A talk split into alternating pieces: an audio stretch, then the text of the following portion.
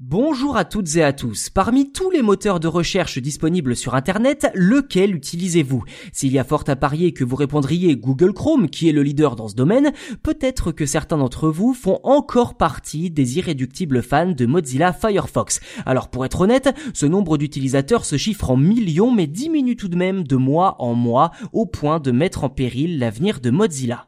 Que les fans et usagers réguliers de Mozilla Firefox se rassurent, votre navigateur reste tout de même le troisième le plus utilisé par les internautes, d'après le site spécialisé StatCounter, avec environ 3,45% de part de marché juste devant Microsoft Edge et ses 3,41%.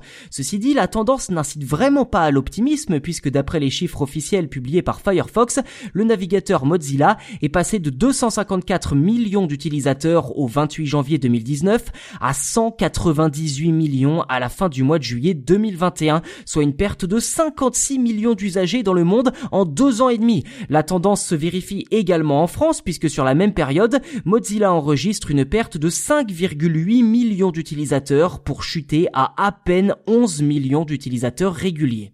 Alors comment expliquer cet exode massif? Parmi les pistes que l'on peut évoquer, il y a bien entendu une migration massive vers Google Chrome qui reste la solution la plus populaire avec 65% de part de marché dans le monde. Ceci dit, il est également possible qu'un certain nombre d'utilisateurs aient décidé de reprendre la main sur leurs données personnelles en choisissant des navigateurs plus respectueux comme Brave qui revendiquait une croissance constante avec 25 millions d'utilisateurs actifs en février dernier.